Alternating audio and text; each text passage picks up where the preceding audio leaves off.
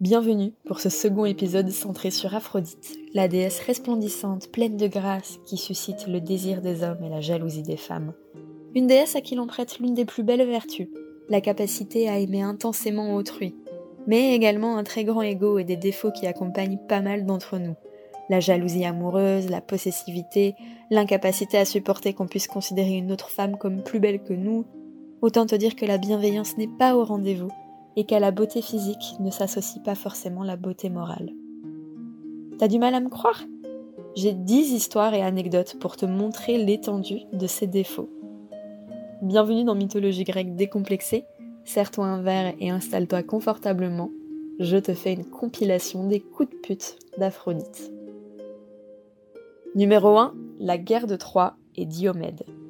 J'ai déjà évoqué une partie de ce que fait Aphrodite pendant la guerre de Troie, à savoir sauver son fils aîné d'une mort certaine. Ça lui donne le beau rôle, mais elle n'est pas toute blanche, car si la guerre a éclaté, elle y a sa part de responsabilité. Je te raconterai vraiment la guerre de Troie dans son intégralité dans un épisode prochain, mais abordons ensemble le sujet en nous centrant sur ce qu'a fait Aphrodite pour y contribuer. Alors il faut savoir, si tu l'as pas compris, que cette meuf est vraiment superficielle et elle ne supporte pas que quiconque pense être plus belle qu'elle. Bah oui, après tout, c'est elle la déesse de la beauté, non? Donc naturellement, quand une pomme d'or sur laquelle est écrit à la plus belle apparaît, c'est Aphrodite qu'elle revient. Bah Athéna et Héra disent non. Le choix revient donc à un mortel que les trois déesses tentent de corrompre en lui promettant des cadeaux. Lorsqu'il voit les trois déesses devant lui, il a sûrement la testostérone qui déborde un peu de la toge. Du coup, quand Aphrodite lui dit que s'il la désigne elle il aura la plus belle femme sur Terre pour lui, il n'hésite pas.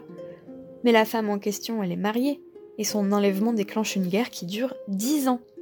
C'est du très gros résumé, mais du coup, si Aphrodite n'avait pas eu besoin de la validation d'une pomme, on n'en serait hypothétiquement pas là. Rappel rapide de l'épisode précédent, pour le contexte. Aphrodite met au monde Aîné, un héros troyen qui prend les armes auprès de ses concitoyens lorsque la guerre éclate.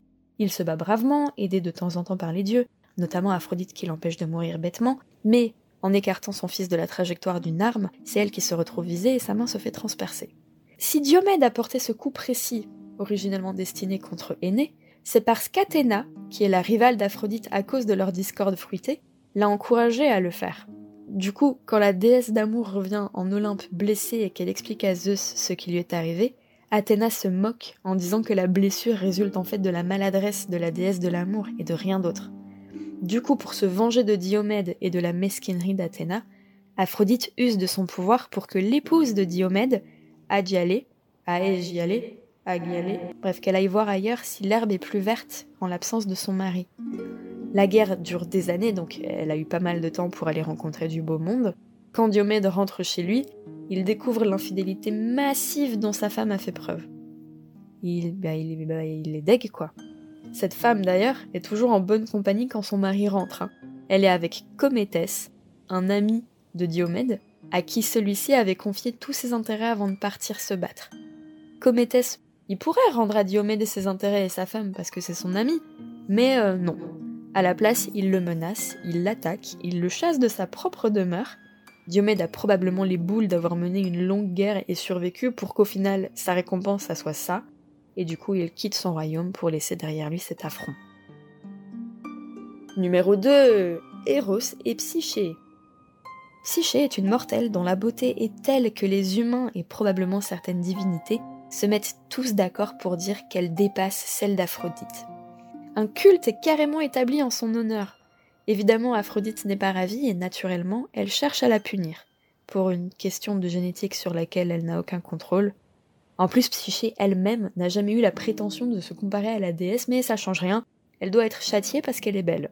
La déesse jalouse charge son fils, Eros, Cupidon donc pour ceux qui n'ont pas suivi, elle le charge donc de la rendre amoureuse d'un homme vil, un monstre.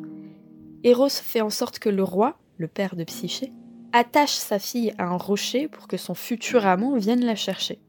Ce qui se produit, et elle partage du coup la couche d'un homme inconnu qu'elle a l'interdiction de voir elle finit par transgresser cette interdiction et découvre que son amant est en fait Eros, qui est tombé sous son charme la première fois qu'il l'a vu, et qu'en fait il a pris les traits d'un monstre pour tromper Aphrodite. Celle-ci, apprenant ce qu'il se passe, enferme son fils et encore une fois punit la jeune femme. Elle lui impose quatre travaux d'une difficulté ridicule, qui ne cache pas d'ailleurs des tentatives de meurtre, afin que la déesse n'ait plus à supporter d'être potentiellement dépassée en beauté par Psyché. La dernière de ces tentatives de meurtre finit par marcher car Psyché doit ramener à Aphrodite un flacon contenant une lotion de beauté que Perséphone détenait. La déesse des enfers lui remet la lotion de beauté mais la met en garde. Elle ne doit sous aucun prétexte ouvrir ce flacon, mais la curiosité finit par avoir raison de Psyché. Une fumée s'échappe du flacon et la rend si hideuse qu'elle est prise d'un profond malaise qui s'avère mortel. Heureusement, Eros, qui jamais ne l'a quittée des yeux, lui tire une flèche qui la réveille de ce malaise, et elle finit en Olympe, devenue immortelle et réconciliée avec Aphrodite. J'ai beaucoup raccourci, mais je te le raconterai plus en détail dans un épisode dédié, je trouve que c'est intéressant. Numéro 3 Anaxareth et Iphis. Iphis est un jeune berger dont le cœur ne bat que pour Anaxareth, une fille de noblesse. Il tente de la séduire, mais la jeune femme montre un clair désintérêt pour lui. Il tente de lui faire passer des messages en amadouant le personnel qui s'occupe de la maison afin d'obtenir une réaction quelconque. Ce qui se produit. Le silence froid de la jeune femme change pour devenir un rire moqueur. C'est si violent pour Iphis qu'il décide de se pendre à la porte de la maison d'Anaxareth. Son corps a des spasmes d'agonie, ce qui le fait cogner contre la porte. Ça attire les servants qui découvrent trop tard le cadavre du jeune homme. Anaxareth, elle, s'en fout. Et lorsque passe le cortège funéraire de l'homme qui l'aimait si désespérément, elle ne montre aucun chagrin, ni même une simple émotion.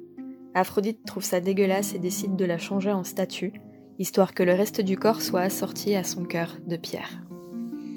Numéro 4 Les sœurs de Mira tu te rappelles l'épisode d'avant, les parents de Mira clament que leur fille est plus belle qu'Aphrodite, celle-ci provoque un désir assoiffé d'inceste pour la jeune femme envers son père, puis les manigances et le viol répété du père en question, il découvre la vérité, il veut la tuer, elle s'enfuit, Aphrodite la change en arbre, Adonis naît, voilà.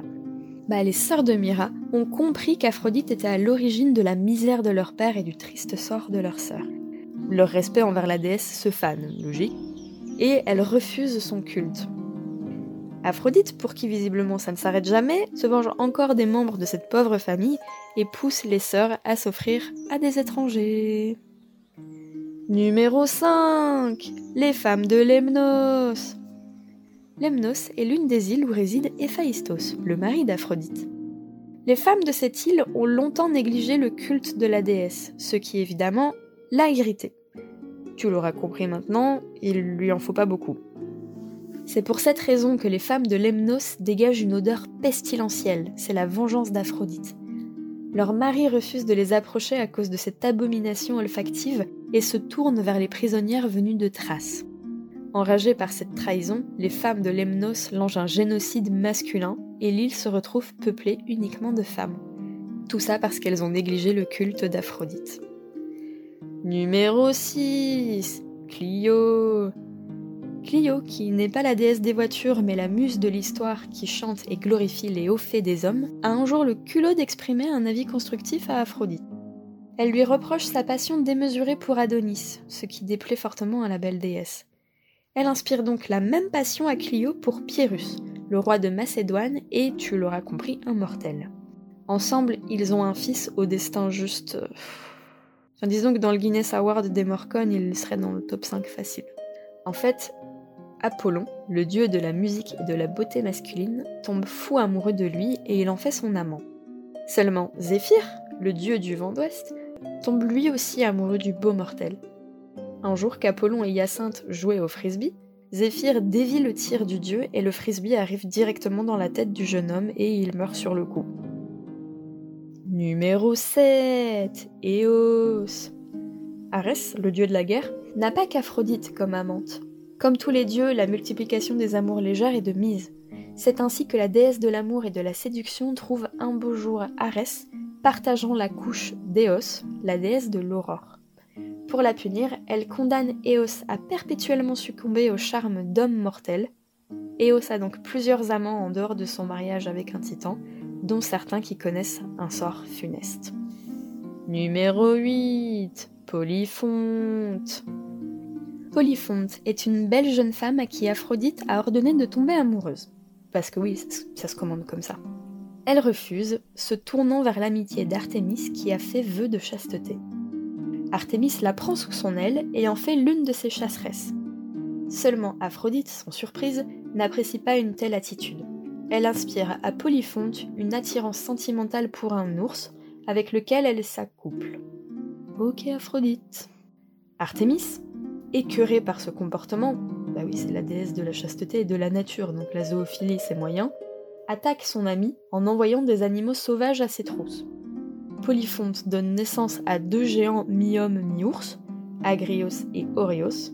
Comme ceux-ci sont friands de viande humaine, Hermès les change en vautours, ce qui, à mon avis, ne les empêchera pas de manger de la chair humaine, juste euh, faudra attendre qu'elle soit morte. Numéro 9 Hippolyte Hippolyte est un jeune homme qui a fait vœu de chasteté par mépris des couples et de l'amour. Il considère Aphrodite comme la dernière des divinités et voue un culte important à Artémis qui est, je te le rappelle, déesse de la chasteté et de la nature sauvage. Le jeune homme passe beaucoup de temps en la compagnie d'Artémis car c'est un excellent chasseur. Aphrodite dresse un piège à ce mortel qui l'a offensé. Elle fait en sorte que Phèdre, la belle-mère d'Hippolyte, pose les yeux sur lui, en tombe amoureuse jusqu'à l'obsession. La perte d'Hippolyte serait liée soit à Aphrodite qui rapporte cet amour adultère et quasi incestueux à Thésée, le père du jeune homme, soit à Phèdre qui dit à Thésée que son fils l'a carrément violé. Thésée décide quoi qu'il en soit de mettre à mort son fils et Phèdre, bien qu'impuissante face au sort qu'Aphrodite lui a imposé, doit également mourir. Elle met elle-même fin à ses jours ainsi termine le piège de l'amour concocté par Aphrodite, un infanticide et un suicide. Numéro 10 et le dernier, Glaucos. Glaucos est un personnage dont la vie existe en plusieurs versions radicalement différentes les unes des autres. Le point commun entre toutes ces déclinaisons, c'est qu'il s'appelle Glaucos. Je te jure, c'est tout. Il a jamais les mêmes parents, il a jamais le même métier, ou alors il a pas de métier. Des fois il est mortel, des fois il est immortel. Des fois il est mortel mais il devient immortel. Des fois il meurt, des fois non. Des fois il se transforme en un truc, des fois non. Enfin bref. Aphrodite fait une apparition dans une des versions qui est contée par Servius et je te laisse faire ton avis. Alors, Glaucos est un berger qui a plein de chevaux. Il en fait sa fierté car au galop, leur vitesse et leur puissance sont impressionnantes. En fait, selon lui, cette puissance vient du fait qu'il les empêche de s'accoupler et de se reproduire, ce qui déplaît fortement à la déesse de la production, logique. On dit aussi qu'il refuse de lui vouer un culte, ce qui est le pire move à faire avec Aphrodite, qui rend les chevaux de Glaucos si fous qu'il le dévore. Voilà. Effectivement, des chevaux puissants. Numéro... Bah non, voilà.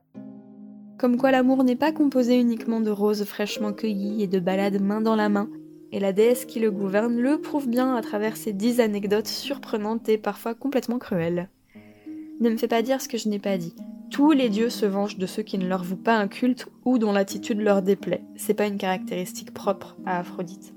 Mais là, ça va peut-être un peu loin, non? En tout cas, j'espère que ce second épisode sur la déesse de l'amour t'a plu. Pour moi, ça a été une sacrée découverte. J'étais pas du tout au courant de la plupart des anecdotes et j'ai trouvé ça intéressant de faire un petit épisode style compilation d'interventions divines. En tout cas, si tu t'intéresses à la mythologie grecque, abonne-toi pour en savoir plus dans de prochains épisodes. C'était Margot pour te divertir. À la prochaine!